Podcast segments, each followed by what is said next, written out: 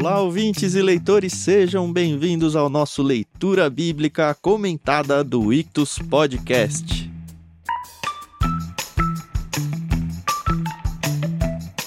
Sim, estamos de volta para ler e comentar junto com vocês o capítulo 19 do livro de Gênesis. Eu sou Tiago André Monteiro, arroba Vulgutan, e estou aqui com o Tiago Moreira e com a Carol Simão, meus companheiros de aventuras. Tudo bem? Oi, pessoal, tudo bem? Aqui é a Carol Simão.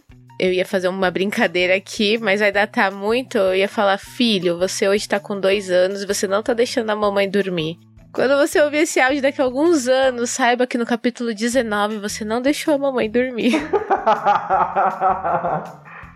Então a Carol do dia 19 aí vai estar tá mal-humorada, é isso. E muito cansada.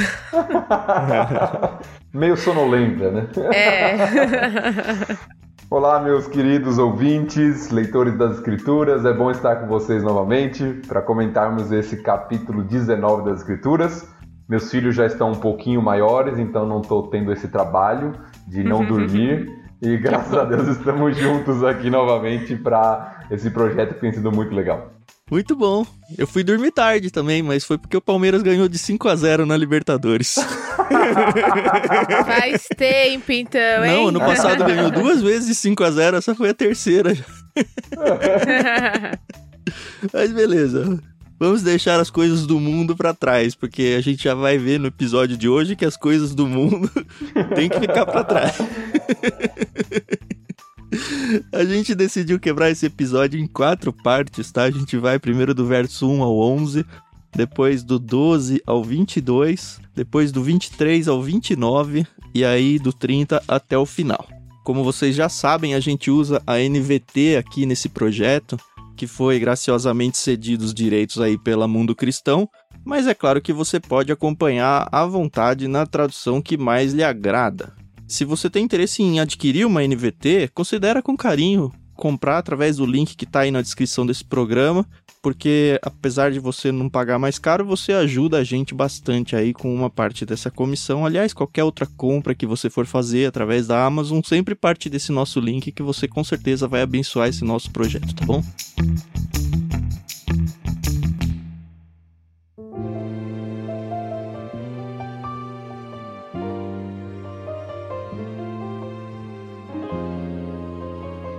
É isso. Quem quer ler o comecinho do texto aí? Eu começo porque eu não gosto muito desse texto. Eu acho a história muito pesada. Então, vou começar aqui que aí eu já faço as minhas observações e, e pronto. Mas não pode dormir não, hein, Carol? Não, é, não, não vou dormir, pessoal. De presente para você, dado que hoje a gente já tem quatro trechos e você vai começar, você é hum. é quem lê duas vezes, que vai no ciclo, ah, né? Tá bom. Então azar. Uhum. para mantê-la é. acordada no episódio. Isso aí. Isso aí. então vamos do versículo 1 ao versículo 11, né? Então vamos lá.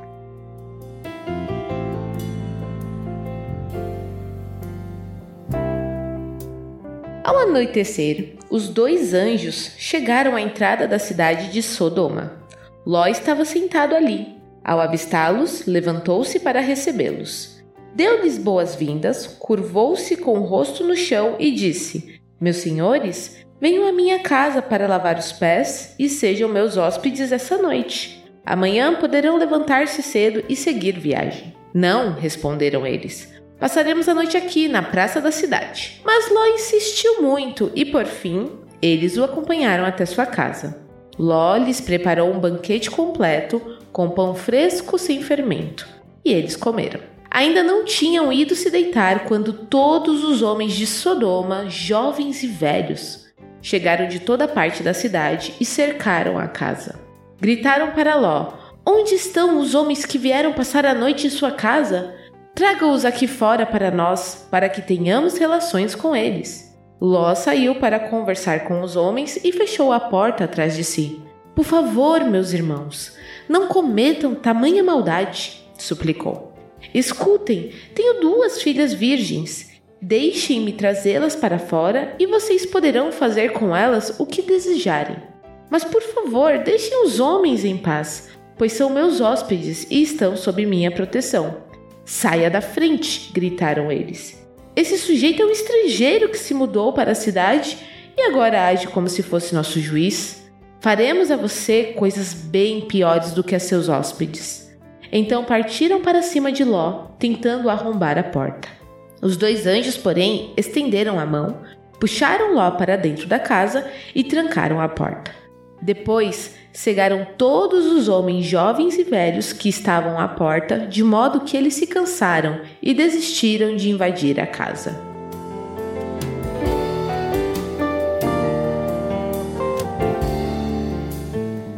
Eu tenho um comentário primeiro. Não sei se isso era de família, né? Mas a gente vê que assim como Abraão recebeu muito bem os hóspedes, Ló faz o mesmo, né? na questão de dar abrigo, um banquete, uma boa refeição, né? Então, achei esse detalhe aí muito legal. Não sei se tem a ver por eles serem da mesma família ou se era da cultura deles. Pelo que eu pesquisei, era da cultura, mas eu acredito muito também a estrutura literária que o Moisés faz aqui, porque é impressionante o paralelo que a gente encontra entre o início do capítulo 18, que a gente leu no último episódio, e o capítulo uhum. 19 aqui, ó. A gente percebe aqui no 18 que o Senhor apareceu novamente a Abraão junto aos boxes pertencia a Abraão estava sentado à entrada de sua tenda. E aqui os anjos chegam e encontram o Ló sentado à entrada da cidade. A gente já deve falar um pouquinho do que significa isso, mas tem aí uhum. os dois sentados e os dois à entrada.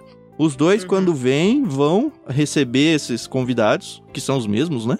Os dois oferecem para lavar os pés Curvam-se com o rosto no chão. Os dois colocam o rosto no chão, exatamente. E os dois dão abrigo, dão alimento primeiro, né? Correm para uhum. fazer uma refeição. Um banquete. Então, assim, é tudo igualzinho, assim. É o paralelo. E eu diria que esse paralelo vai além da questão literária. Eu acho que o que Moisés, o escritor, está querendo nos mostrar aqui é que é um paralelo de conduta, inclusive.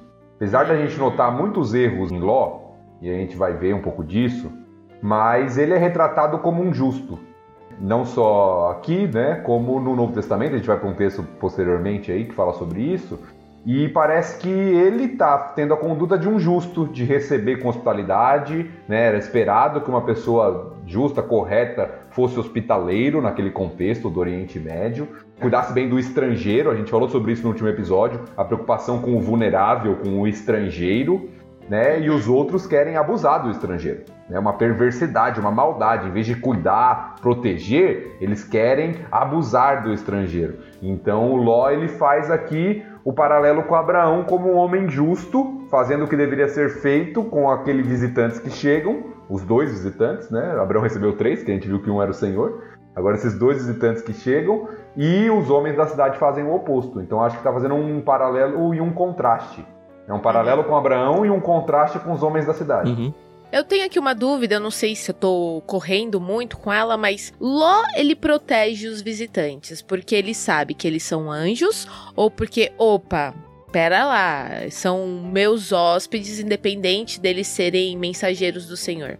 Eu chuto a opção 2, mas é chute. Eu também acho. Eu acho que é pela questão da hospitalidade. A gente tem um te... Eu não vou adiantar, a gente vai chegar lá, né? Tem algumas coisas que a gente vai comentar antes. Uhum. Mas o conceito de hospitalidade aqui, no Antigo Oriente, é muito forte.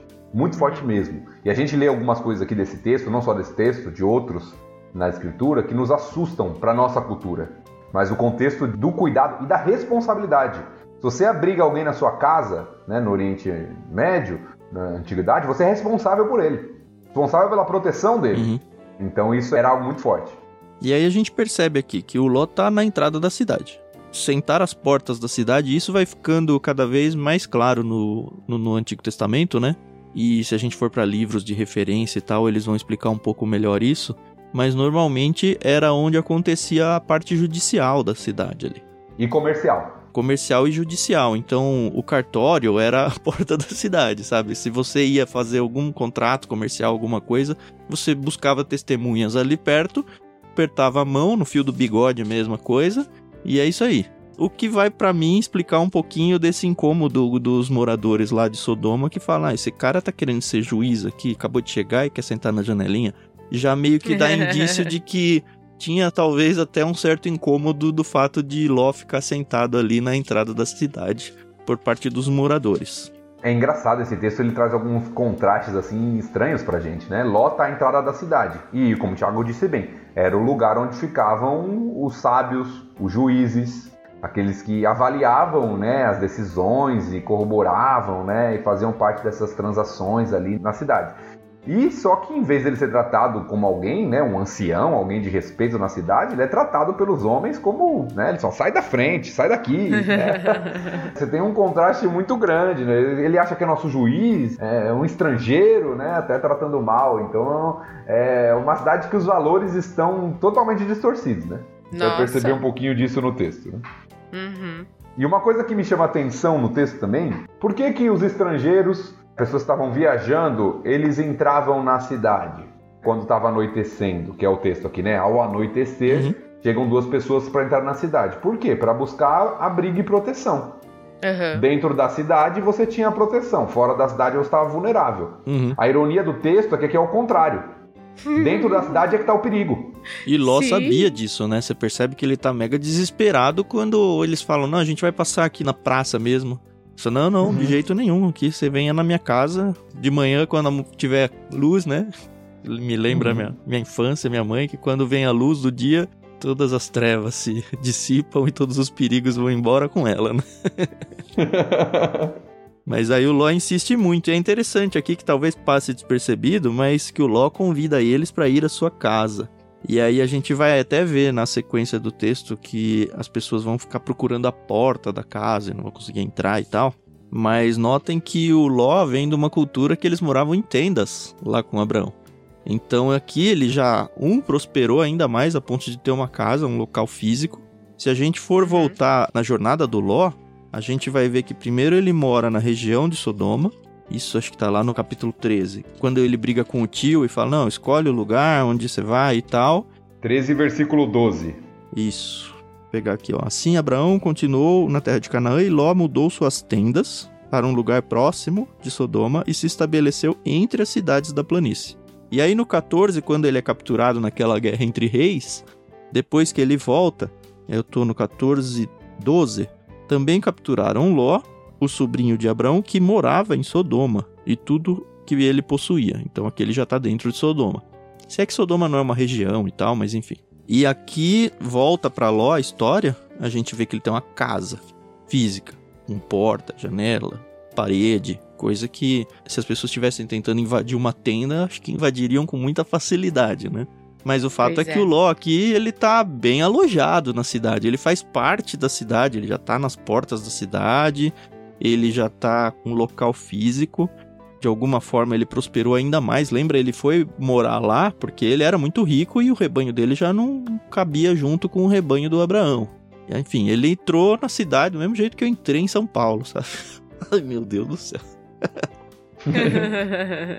Não, e a gente tem que lembrar, é exatamente isso. Ele está bem estabelecido já né, na cidade, e a gente tem que lembrar que quando Ló se separa de Abrão ainda, né, ainda Abrão, uhum. já se passaram aí quantos anos? Né? Vários anos. Ló se separou de Abrão, Abrão não tinha nem Ismael ainda. Uhum. Verdade. Então já se passaram alguns anos aí, quase duas décadas talvez, em que Ló está lá nessa região. É. Então a gente vai lendo, parece que ele saiu ontem e já chegou agora em Sodoma. Não, ele teve tempo de se estabelecer, né, construir sua casa lá, fixar moradia. Então, um bom tempo se passou. Uhum. Tanto é que tem uma dúvida, por exemplo, se Ló conhece sua mulher em Sodoma ou se ele já tinha mulher antes, quando ele se aparta de Abraão. É, não é mencionado ela, não é verdade? Não é mencionado, é a primeira vez que a gente vai descobrir que Ló tem mulher e filho. Verdade.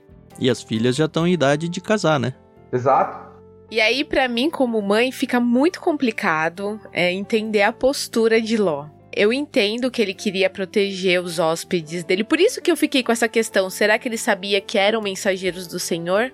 Porque poxa, são as filhas dele, né? E eu sei que eles dão muita importância essa questão da virgindade de uma mulher, né, que tem que entregar ela pura, e eu acho isso maravilhoso, acho isso muito louvável.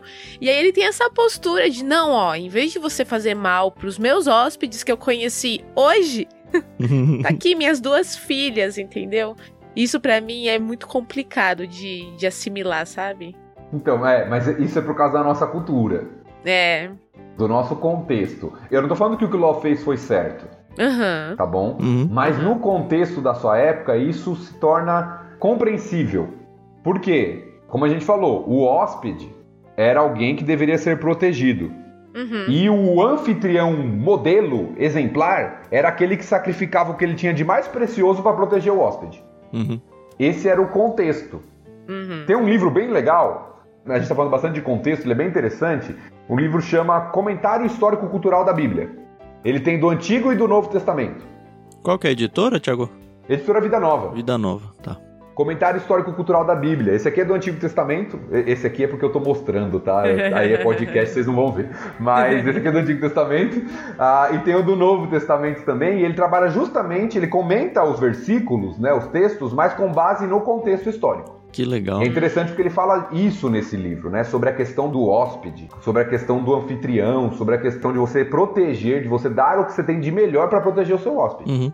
né? Então isso era muito forte naquela época e não é parte do nosso contexto, né? Hoje em dia a Sim. gente vive numa cidade totalmente diferente com relação a isso, né? Hoje a gente jogaria os hóspedes pra fora, né? Aliás, talvez nem trouxesse pra dentro, porque talvez a gente estivesse trazendo perigo pra dentro da nossa casa, né? É verdade, temos medo até de às vezes atender a campainha É. hoje em dia, né? É. Então é outro contexto, outra realidade totalmente diferente. Uhum. E é interessante que esse texto ele é um texto que tem muitos paralelos num texto de juízes. Ai, eu queria muito trazer esse texto aí, mas vai lá, vai lá. Você quer entrar aí? Vamos. É, rapidamente, né? Rapidamente, porque o texto dessa capítulo 19 é longo e a gente tem que avançar. Ah, mas tem um texto em Juízes que isso acontece em, Israel. Isso não, né? Um negócio muito pior, né? Aliás, na verdade é isso, só que não tem a proteção angelical aí, né? A coisa Exato. vai continuando e avança. Então, só para ler brevemente, para você só notar o paralelo, Juízes é o livro bíblico que mostra talvez a maior profundidade de decadência de Israel. Uhum, E eu acho que o paralelo é justamente para mostrar isso. Israel se tornou Sodoma e Gomorra. uhum. Então, Juízes 19, só para resumir, versículo 22 em diante, tá falando aqui do levita que tinha uma concubina e também vai receber abrigo, tá viajando e vai receber abrigo como hóspede numa das cidades de Israel. E aí o versículo diz: Enquanto eles se alegravam, um grupo de homens perversos da cidade cercou a casa. Começaram a bater na porta e gritar para o velho dono da casa: Traga para fora o homem que está hospedado com você, para que tenhamos relações com ele. Olha o paralelo com o texto que a gente acabou de ler. Igualzinho. Dentro de Israel, né? Isso. Dentro de Israel. O dono da casa saiu e falou com eles: Não, meus irmãos, não façam tamanha maldade. O homem é hóspede em minha casa, e uma coisa dessa seria uma vergonha. Tomem minha filha virgem e a concubina do homem. Eu as trarei para fora e vocês poderão violentá-las e fazer o que desejarem.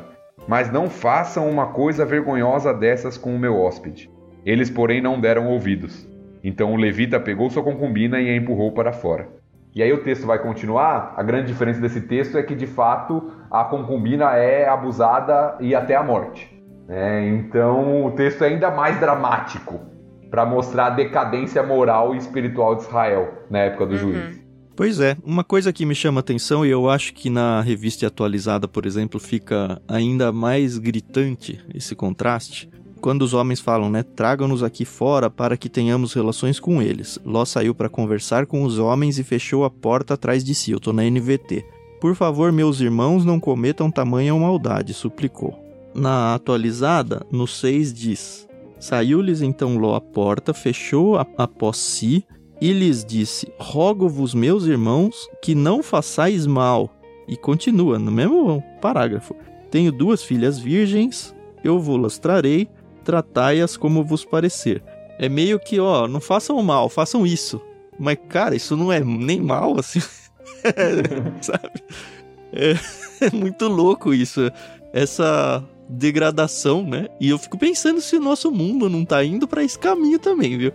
Eu acho que a gente não Né? tá tão longe de Sodoma como a gente acha que tá, viu? Uma coisa que me chama a atenção, voltando um pouquinho, no versículo 4, o texto ele dá uma generalização que, no meu entender, quer nos enfatizar algo, né? Porque no Uhum. versículo 4 diz: Ainda não tinham ido se deitar quando todos os homens de Sodoma, jovens e velhos, chegaram de toda parte da cidade e cercaram a casa. De toda parte ainda, né? Todas de novo. Parece que aqui tem uma resposta lá do capítulo 18 do nosso episódio anterior. Ah, Será que sim. há 10 justos na cidade? Pelo jeito não tem mesmo, né? Uhum. Toda a cidade tá cercando a casa e batendo lá e, e de forma bem aberta, né? Uma imoralidade de forma tão aberta, sem nenhuma vergonha, né? Tragam aqui esses homens que a gente quer ter relações com eles. E o termo ali é claro, de relações sexuais mesmo. Sim. Então, tragam eles aqui pra fora abertamente, sem nenhum constrangimento. Né? E o Thiago falou, né, da sociedade que a gente vive, a gente vive numa sociedade que muitas vezes não tem mais constrangimento também É. pra imoralidade. É, e assim, como são todos os homens, a gente pode entender que os genros, né, de Ló estavam nessa, né? Eu vou mais nesse todos pra uma hipérbole do texto. No É, sentido de que não é cada ser humano do sexo masculino da cidade. Mas ele fala, ó, todos, homens e velhos, no sentido, ó, quase todo mundo tá lá, sabe? Não tem um grupo que é restrito ou que é contra essa ideia. Eu parto mais pra esse lado aí. Entendi. Eu também acho. Também acho que é uma generalização, uma hipérbole, para demonstrar uma realidade, de que a cidade Uhum. estava contaminada. Eu acho que os genros não, por quê? Porque justamente Ló vai atrás deles. E é no mesmo instante, praticamente, de madrugada, né? Ló sai e vai até a casa deles. Então provavelmente eles não estavam lá. Mas o restante da cidade, em geral, estava. Triste. E aí, então, tem o grande castigo dos homens aí, né? Uma coisa mais louca ainda é que no 10 os anjos, porém, estenderam a mão, puxaram Ló pra dentro, trancaram. E aí vem um, um sinal milagroso aí, cegaram todos os homens, jovens e velhos que estavam à porta. E aí, de novo, não sei se a NVT foi tão feliz aqui, de modo que se cansaram e desistiram de invadir a casa. Nas outras versões mais clássicas, dá a entender que mesmo cegos, eles ainda estavam tentando invadir a casa. Sim, e se cansaram de tentar achar. Eu acho que essa é a ideia que a NVT tenta trazer aqui, né? Uhum. Cegos castigados, disciplinados ali, mesmo assim insistentes no erro e no pecado, né? A rebeldia de tal forma que mesmo cego eles continuam tentando procurar a casa para tentar entrar e trazer aqueles homens para fora e abusar deles. Uhum. Meu Deus. É, o retrato é trágico, né? O retrato é terrível a respeito da maldade da cidade. Eu acho que responde, né, o que a gente falou do capítulo 18. O juízo de Deus é, é correto sobre a cidade. Talvez você não tenha feito a analogia, não é analogia, né? O link óbvio, que na língua portuguesa nós temos a palavra sodomita, né? Sim. Que veio daqui, tá bom? É uma coisa que provavelmente você já sacou, mas de repente você tá caindo a ficha só agora.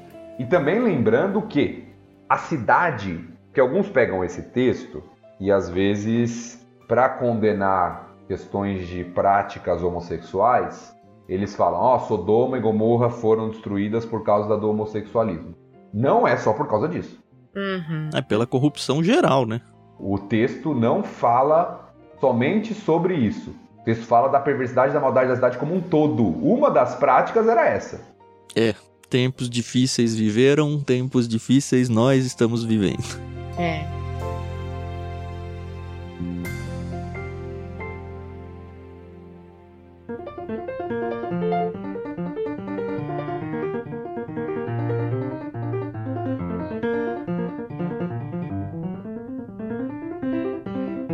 Beleza, acho que dá pra seguir, né?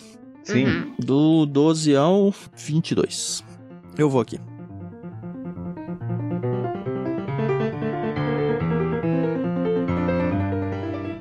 Os anjos perguntaram a Ló: Você tem outros parentes na cidade? Tire-os todos daqui, genros, filhos, filhas ou qualquer outro parente, pois estamos prestes a destruir toda a cidade. O clamor contra ela é tão grande que chegou ao Senhor, e ele nos enviou para destruí-la. Então Ló correu para avisar os noivos de suas filhas: Saiam depressa da cidade, o Senhor está prestes a destruí-la. Os rapazes, porém, pensaram que ele estava brincando. No dia seguinte, ao amanhecer, os anjos insistiram: Rápido, tome sua mulher e suas filhas que estão aqui. Saia agora mesmo, ou também morrerá quando a cidade for castigada. Visto que Ló ainda hesitava, os anjos o tomaram pela mão e também sua mulher e as duas filhas, e correram com eles para um lugar seguro fora da cidade, pois o Senhor foi misericordioso. Quando estavam em segurança fora da cidade, um dos anjos ordenou: Corram, salvem-se, não olhem para trás nem parem no vale. Fujam para as montanhas ou serão destruídos. Mas Ló suplicou: Não, meu senhor. Os senhores foram muito bondosos comigo, salvaram minha vida e mostraram grande compaixão. Não posso, contudo, ir para as montanhas. A calamidade também me alcançaria ali, e bem depressa eu morreria. Vejam, aqui perto há um vilarejo. É um lugar bem pequeno. Por favor, deixem-me ir para lá e minha vida será salva. Está bem, disse o anjo. Atenderei a seu pedido. Não destruirei o vilarejo. Mas vá logo. Fuja para ele, pois não posso fazer nada enquanto você não chegar lá. Isso explica por que a vila era conhecida como Zoar.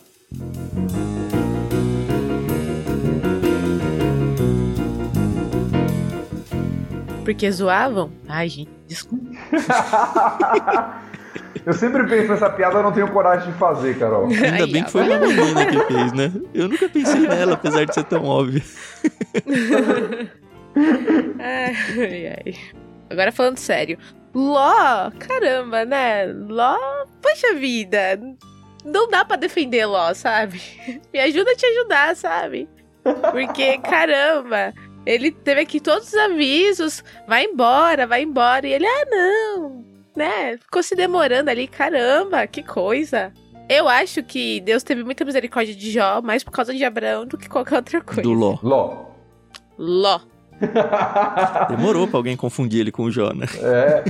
Ah, eu Tá que confundo nem eu, Noé e Moisés, né?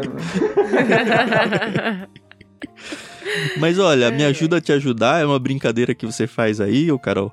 Mas é, é muito interessante, porque no Novo Testamento, o Tiago acho que separou um texto lá em Pedro, né, Tiago? Isso. Acho que vale a pena ler o texto pra ver a surpresa. Você tem ele fácil aí? Tenho sim, vou ler. 2 Pedro, capítulo 2. Eu vou ler só a parte referente a Ló, tá bom? Uhum. Uhum. O texto vai falando do juízo de Deus em vários momentos da história. Aí no versículo 6 diz assim: Mais tarde, condenou as cidades de Sodoma e Gomorra e as transformou em montes de cinzas, como exemplo do que acontecerá aos perversos. Em contrapartida, resgatou Ló, tirando-o de Sodoma, por ser ele um homem justo, afligido com a vergonhosa imoralidade dos perversos ao seu redor. Sim, Ló era um homem justo, cuja alma justa era atormentada pela maldade que via e ouvia todos os dias. Eu tava conversando antes aqui da gravação com o Tiago e é surpreendente pra mim, de verdade, assim, porque no Antigo Testamento a gente não tem muita coisa além do que a gente tá lendo aqui sobre Ló. E esse incômodo que a gente tem com Ló, e que ficou muito claro aí com a fala da Carol, é Hum. compartilhado acho que com qualquer um que lê, né? Você fala, cara, Ló, tá louco? Ele devia morrer junto, a gente quase chega a falar isso, sabe? Uhum. Só que quando a gente chega lá no fim da Bíblia, lá em Pedro, Pedro fala: olha, não, Ló foi considerado justo. E até aí a gente até poderia tentar partir para um lado onde não, Deus é que justifica apesar do Ló.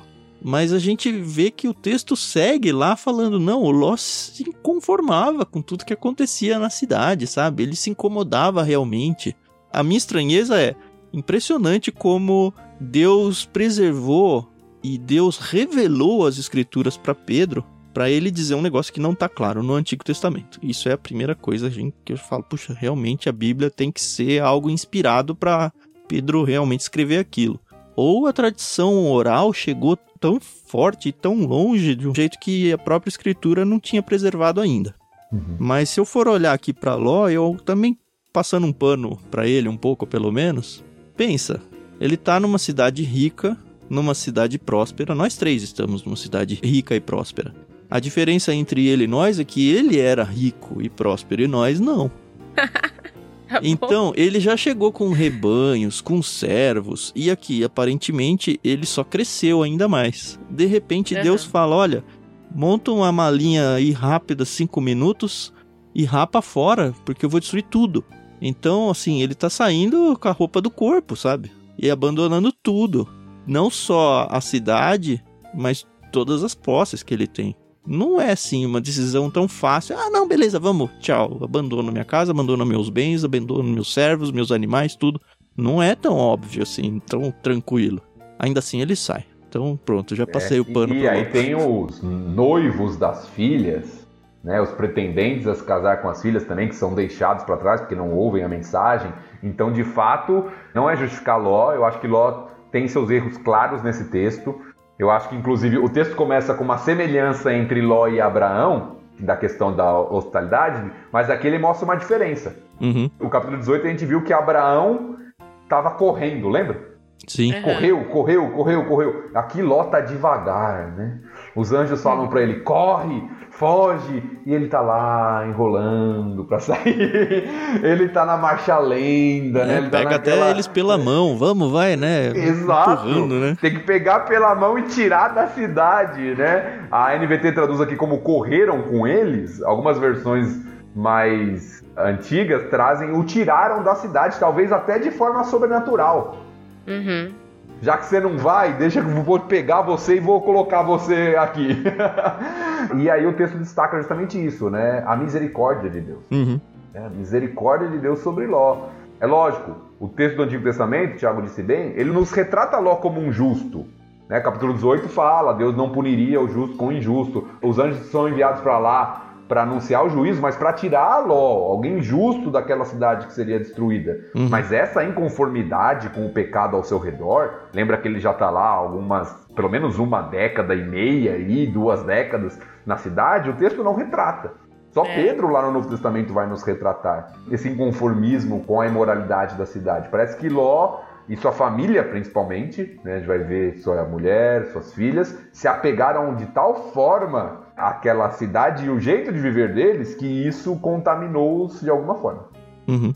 Tanto que a própria NVT, ela traz aqui nas notas dela essa questão de Ló até ser considerado um hipócrita, né? Aqui fala: as palavras de advertência de Ló não foram levadas a sério por causa da sua hipocrisia.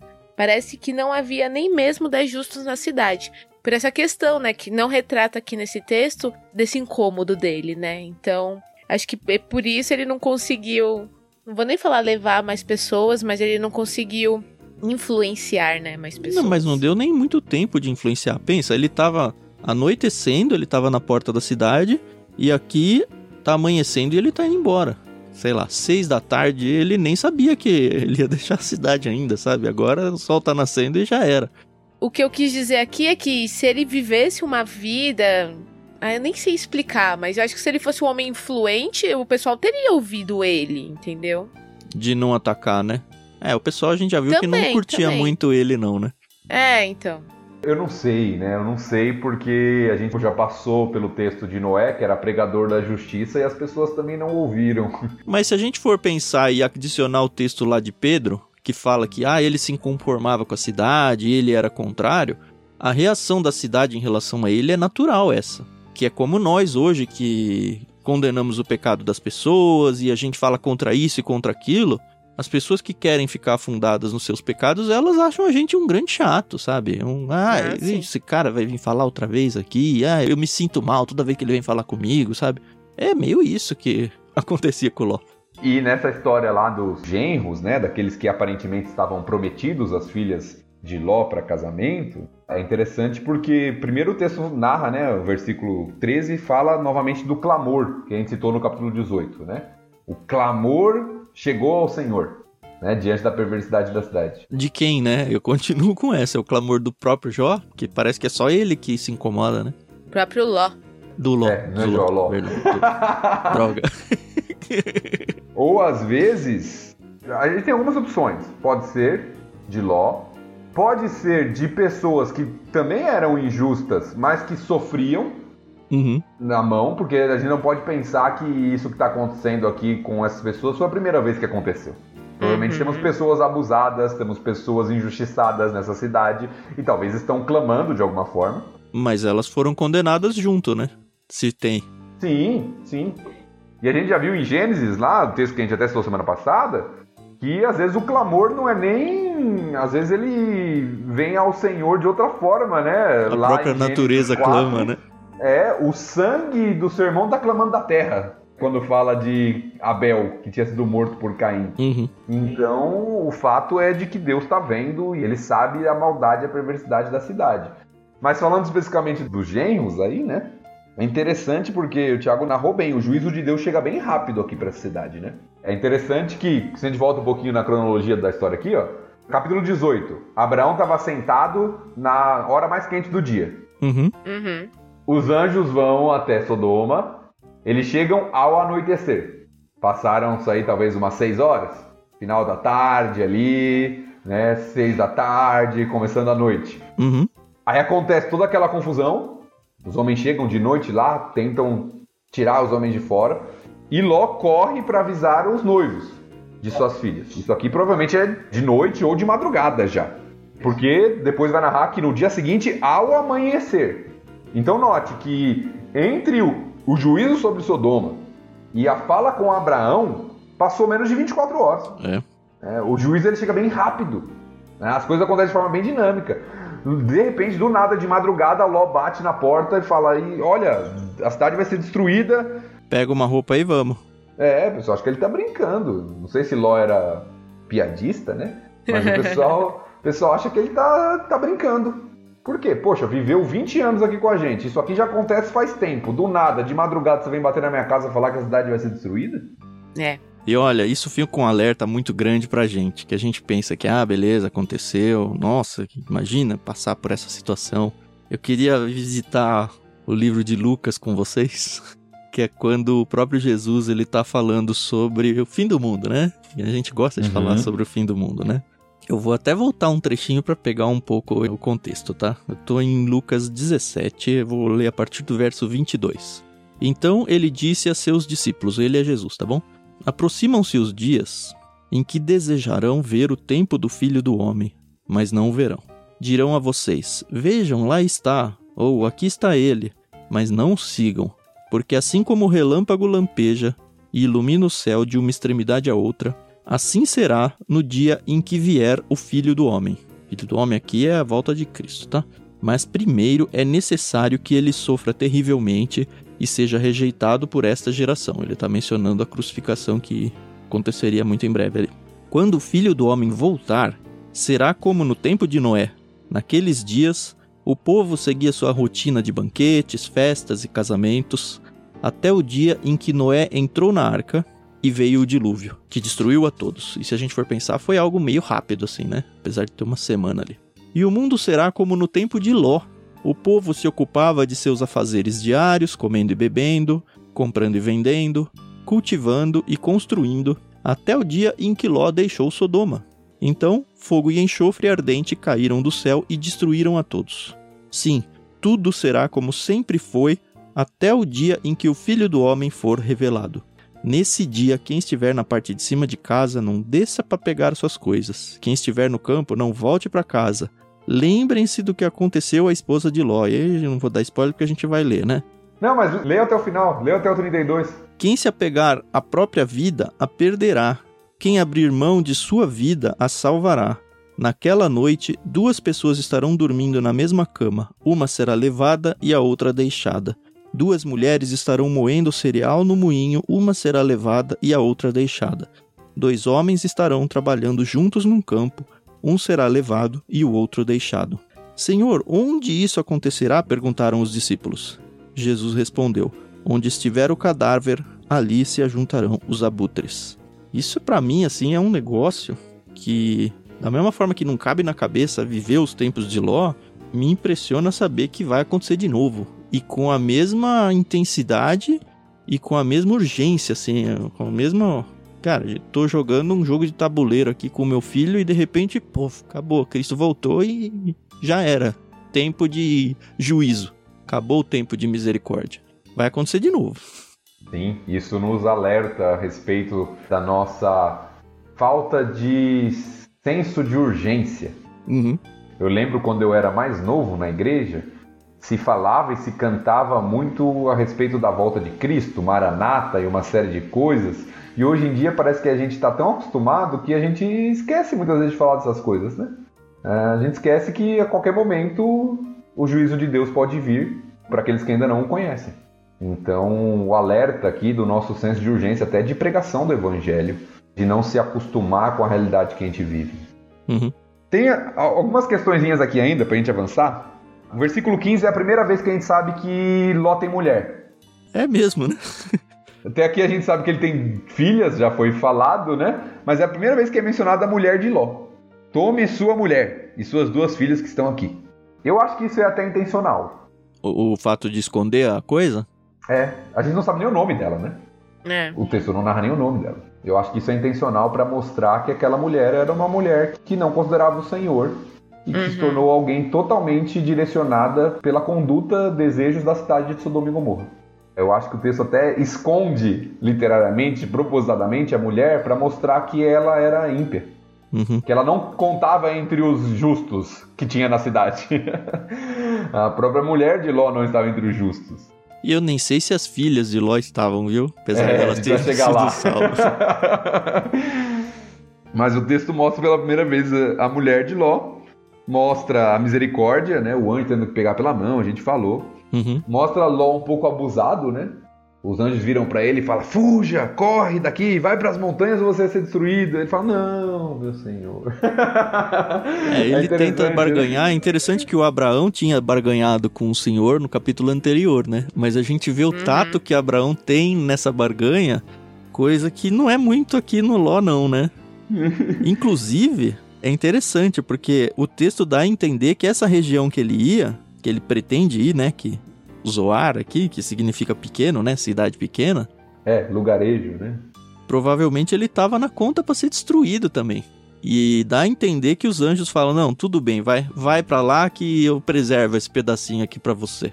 E aí, neste caso, o justo Ló preserva uma cidade menor do juízo. Parece que é Deus falando, tá vendo? Eu não vou destruir o justo com o ímpio. O justo vai pra cá e eu vou preservar aquele local pequenininho ainda. E acaba que algumas pessoas são salvas por causa dessa decisão do Ló aí, né? E é interessante notar que esses anjos, eles têm uma certa autonomia para decidir, ah, não, tudo bem. A ordem era destruir tudo, mas é assim, não é que eles desobedeceram a Deus de não destruir aquele pedacinho, né? Eles tinham autoridade para fazer isso, é muito louco isso. Sim, sim. Uhum. E interessante, né, que o texto fala: "Fuja pra lá", no finalzinho, versículo 21, porque eu não posso fazer nada enquanto você não chegar lá. Uhum. Então parece que existia uma clara ordem de Deus ali que o juízo envolvia a proteção de Ló. Uhum. E o texto até narra isso, a gente vai chegar, inclusive por causa de Abraão. E aí você que usa esse provérbio, fujam para as montanhas, saibam que veio da Bíblia, tá bom? É verdade, é verdade.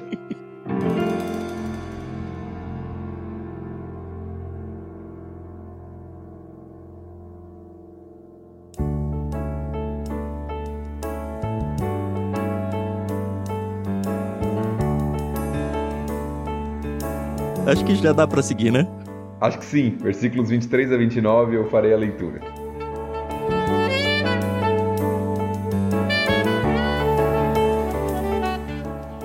Ló chegou a Zoar quando o sol aparecia no horizonte. Então o Senhor fez chover do céu fogo e enxofre sobre Sodoma e Gomorra. Destruiu-as completamente, além de outras cidades e vilas da planície. Exterminou todos os habitantes e toda a vegetação. A mulher de Ló, porém, olhou para trás, enquanto o seguia, e se transformou numa coluna de sal. Naquela manhã, Abraão se levantou cedo e correu para o lugar onde tinha estado na presença do Senhor. Olhou para a planície em direção a Sodoma e Gomorra e viu colunas de fumaça subindo do lugar onde antes ficavam as cidades, como fumaça de uma fornalha. Contudo, Deus atendeu ao pedido de Abraão e salvou Ló, tirando-o do meio da destruição que engoliu as cidades da planície.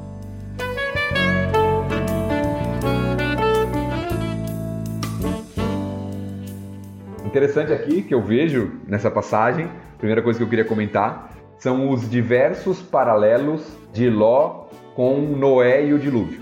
Temos alguns, pelo menos. Primeiro, no versículo 24, o Senhor fez chover.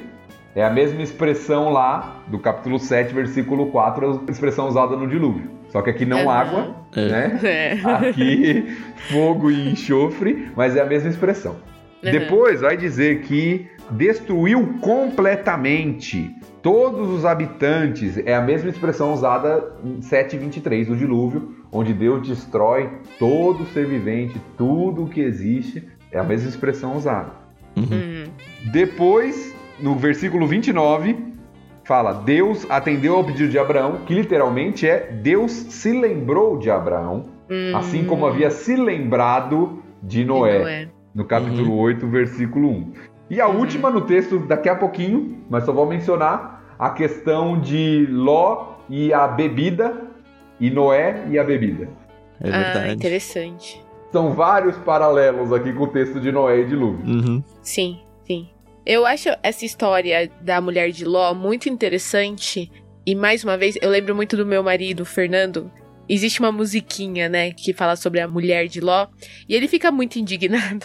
Que ele fica tão romantizando o negócio, olhou para trás e se deu mal. Poxa, ela morreu!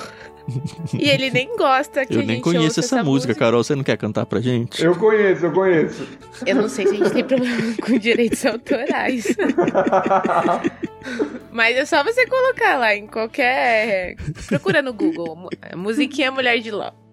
Não tô criticando aqui, obviamente, a música, mas essa questão de romantizar uma Mas isso não que- cai no Leão Sorrindo na Cova dos Leões com Daniel? Ou...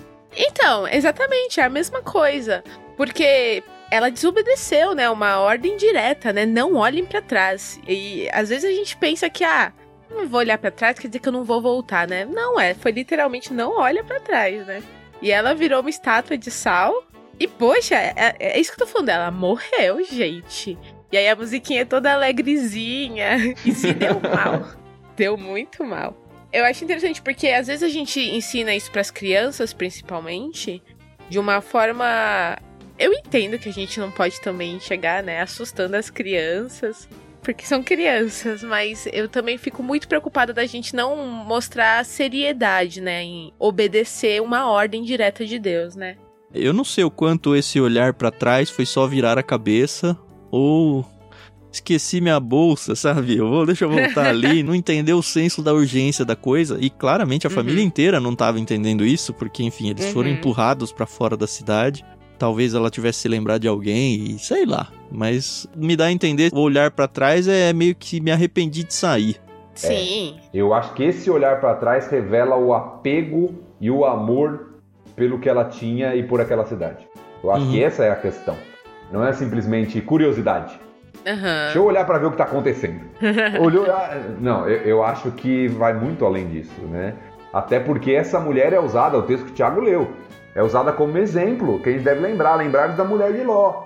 Né? Jesus está falando, ó, quando isso for acontecer, né, não volte para pegar suas coisas, não volte para sua casa, é, não se apegue às coisas daqui. Lembre-se da mulher de Ló. E eu acho que a questão é justamente essa: é o Uhum. apego pela cidade, por aquela vida que ela tinha e o juízo de Deus vem sobre ela também. O que Uhum. revela que ela não é justa nesse sentido. Ela está muito mais parecida com Sodoma e Gomorra do que preocupada com o Senhor. E aqui acho que cabe uma ponte muito boa para 1 João, capítulo 2, lá de novo no finalzinho do Novo Testamento, onde João diz pra gente o seguinte, capítulo 2, a partir do verso 15, tá bom? Não amem este mundo, nem as coisas que ele oferece, pois quando amam o mundo, o amor do Pai não está em vocês. Porque o mundo oferece apenas o desejo intenso por prazer físico, o desejo intenso por tudo que vemos e o orgulho de nossas realizações e bens. Isso não provém do Pai, mas do mundo. E este mundo passa, e com ele tudo que as pessoas tanto desejam. Mas quem faz o que agrada a Deus vive para sempre. É uma lição grande para nós aqui, mesmo cristãos vivendo dentro da vontade do Senhor e tudo mais. Quantas e quantas vezes a gente se apega às coisas do mundo, sabe?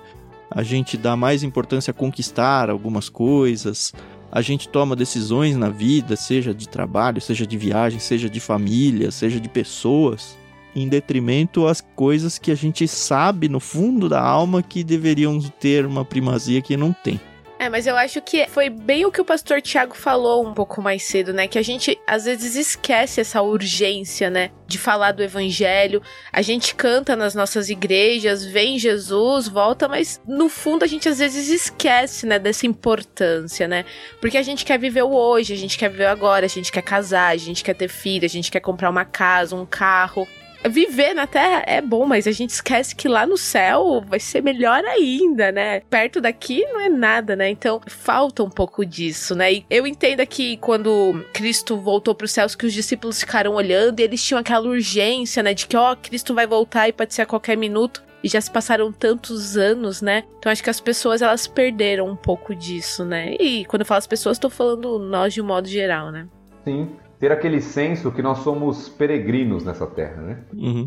Uhum. A gente perde um pouco dessa perspectiva. A gente se apega a muitas coisas dessa vida e esquece que a nossa cidade não é aqui. Uhum. Nossa cidade é celestial. Só um comentário sobre a atitude da mulher de Ló. Na Bíblia NVT de estudo, falando sobre o termo olhou para trás, diz assim: o verbo indica que ela se demorou, fixando os olhos no mundo que amava, e não um mero olhar curioso. Uhum. É, então a própria forma como o verbo é descrito ali não é simplesmente ah, olhou assim devagarzinho. Não. Ela amava aquilo, ela fixou os seus Uhum. olhos ali, né? Tem mais alguma coisa? É só a questão de Abraão, pra gente fechar, né? Abraão se levanta cedo, vai para observar né, o juízo sobre a cidade, né? Ele já sabia o que iria acontecer, então ele se levanta cedo, vai lá onde ele tinha conversado com o Senhor, e aí ele vê as colunas de fumaça subindo do lugar. Imagina, né? Abraão pensando, né? O que tá E tinha acabado de rolar a conversa, né? Porque assim, não tem 24 horas ali, né? E isso, não tem nem 24 horas. Se Ló saiu ou não, o que, que tá acontecendo e tal. Pô, acabei de negociar com Deus aqui, tinha certeza que, que eu ia, ia ganhar a cidade aqui, não rolou. a fumaça subindo, e aí o texto termina de forma bem bonita, né? Falando que Deus se lembra de Abraão e por isso salva Ló. Então note que Ló é salvo porque ele é justo, no Novo Testamento Uhum. a gente já leu um texto que mostra isso, mas também por causa de Abraão. Uhum. Deus se lembra de Abraão, se lembra do que tinha inclusive falado com Abraão no capítulo anterior e tira Ló da cidade. Só um adendo aqui, Hum, se você não ouviu o episódio que a gente falou sobre Noé e se lembrou, nós explicamos o que significa o se lembrou lá. Então volte lá, episódio Gênesis 8, ouça o episódio, tá bom? Pra você entender o que, que é Deus se lembrar. antes de reclamar, né?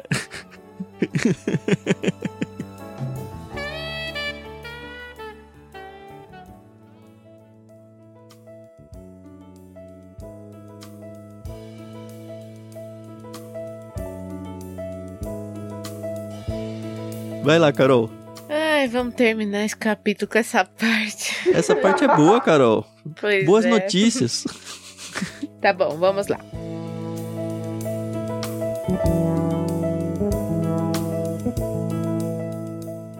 Algum tempo depois, Ló deixou Zoar, pois tinha medo do povo de lá, e foi morar numa caverna nas montanhas com suas duas filhas. Certo dia, a filha mais velha disse à irmã: Nesta região não resta homem algum com quem possamos ter relações, como fazem todas as pessoas. E logo nosso pai será velho demais para ter filhos.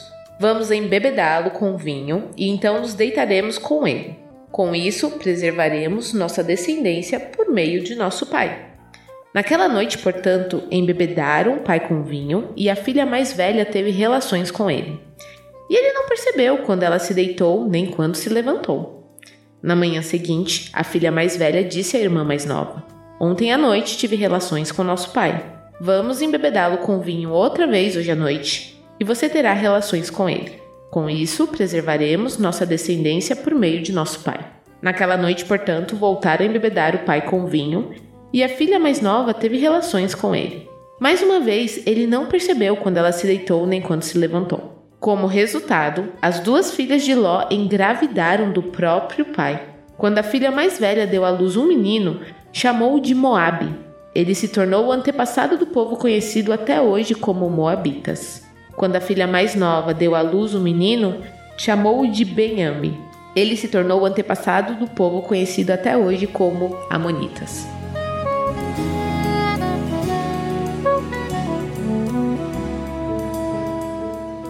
Esse texto pra mim é muito triste. É muito Como triste, duas crianças nascendo, Carol. Olha a cara da Carol. Vocês do podcast não podem ver a cara da Carol.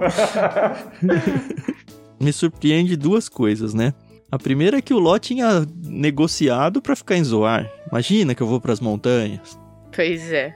E aí dá um tempo ele tá com medo do povo de Zoar, que inclusive foi salvo por causa da atitude de Ló de ir pra lá, né? Então não tem nenhum reconhecimento quanto a isso.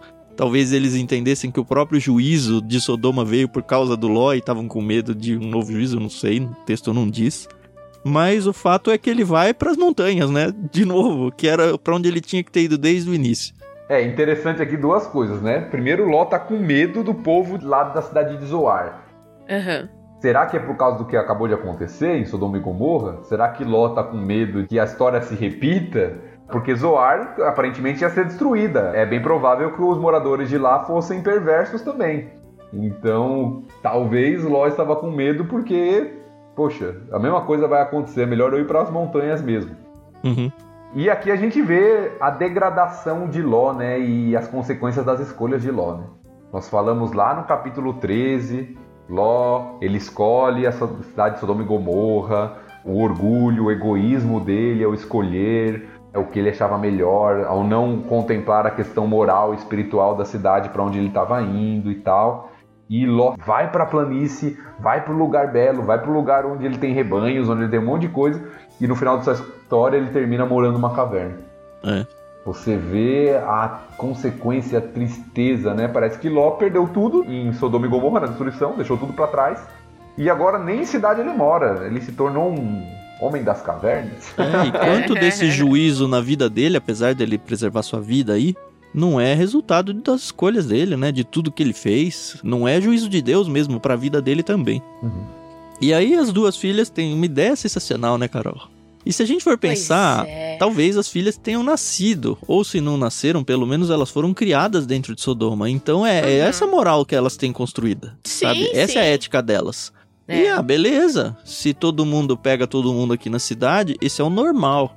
E se esse é o normal e não tem como a gente procriar aqui, ah, esse é o homem que tá perto de nós, vamos lá. É o caráter totalmente moldado pela cidade que elas viviam. Uhum. O que eu acho bizarro também, e assim, dizendo como alguém que nunca ficou bêbado a ponto de desmaiar, sabe? Como é possível alguém perder a, a noção de realidade de tudo? A ponto de, sei lá, alguém ter um relacionamento sexual com você e você não perceber, sabe? Olha o que o álcool faz, é impressionante. Não, e assim, a Bíblia não narra aqui, né? Mas eu fico pensando no depois, né? Quando Ló percebeu que as filhas estavam grávidas. Ah, mas vai fazer o quê? Só tem ele e as duas filhas? Então, é nesse ponto que eu quero chegar. Ele chegar e falar assim: de quem é esse filho, sabe? O Espírito Santo ainda não tinha agido nesse tempo. E aí elas falaram: não, pai, é seu. E sabe, ele não foi criado naquela cultura, apesar de ter morado muitos anos. A Bíblia não fala que o que aconteceu, mas eu tenho quase certeza que ele deve ter ficado muito triste, né, com a situação. Uhum. Quando você fala o Espírito Santo não tinha agido naquele tempo, só para o pessoal entender, acho que a Carol tá fazendo um paralelo lá com Maria. Isso, isso. Isso, é só uma piadinha. É só uma piadinha, É. vai falar, ah, não tinha Espírito Santo agindo também, não é nada disso, tá bom? Isso. Então, novamente a gente vê uma questão um pouco velada, mas uma advertência com relação ao vinho e à bebida alcoólica. Uhum. Uhum. A gente não pode falar que a Bíblia condena a bebida alcoólica, porque nós vemos isso como uma cultura da época. Jesus tomou vinho, né, transformou água em vinho. Mas contra a bebedeira, né? Isso, a Bíblia deixa bem claro o perigo e os efeitos né, e o pecado da embriaguez. né, e o quanto isso pode ser desastroso. Foi para Noé e sua família, foi para Ló. E em ambos os casos trouxe consequência para Israel. Lá no caso, os cananitas, filhos de Canaã. Aqui no caso, os amonitas e os moabitas Moabitas. é. dois inimigos históricos de Israel também. Então, note como o texto faz uma advertência com relação à questão da embriaguez aqui.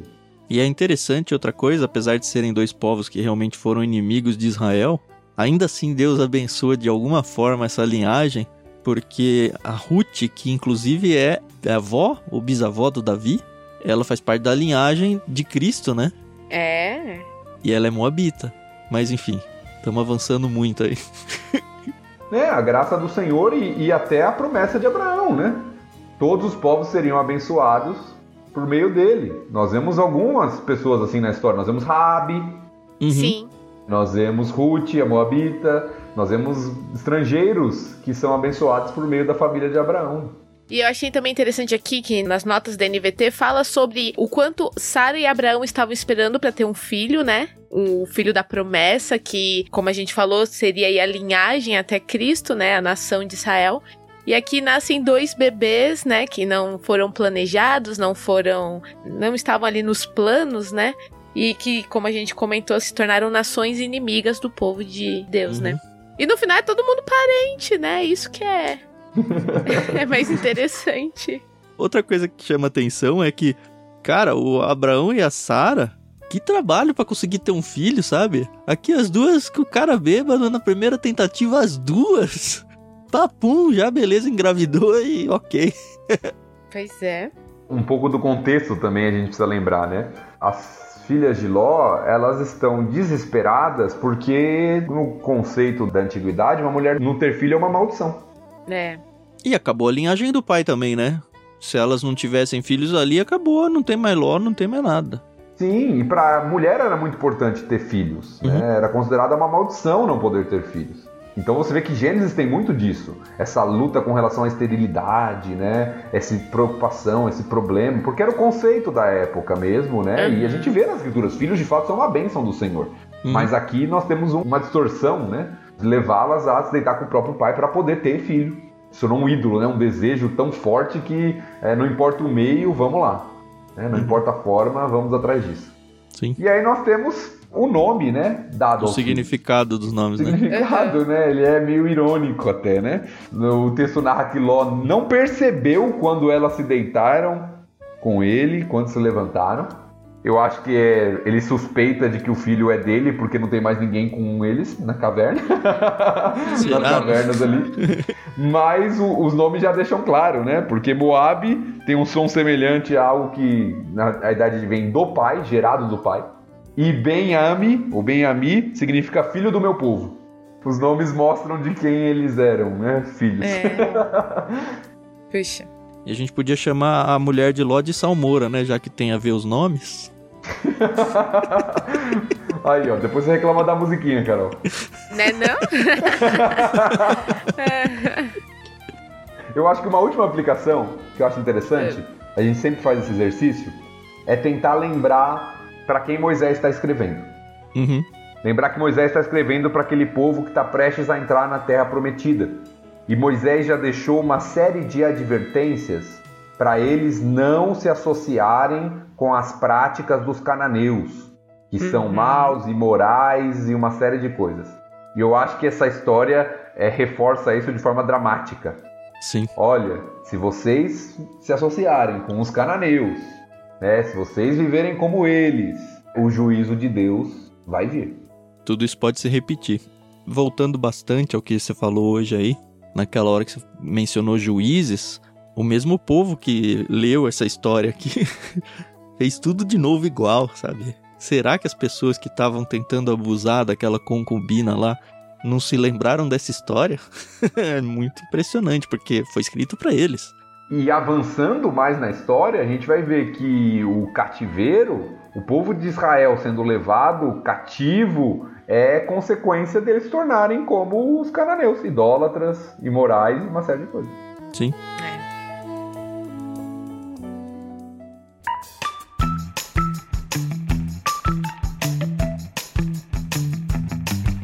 É isso, eu achei que a gente ia terminar o episódio num bom humor, assim, mas acabou nesse climão pesado, assim, mas é bom, a gente precisa de climão pesado de vez em quando pra fazer uma análise da vida, né? Sim. Porque assim, da mesma forma que serviu de advertência pra eles, serve de advertência pra nós hoje.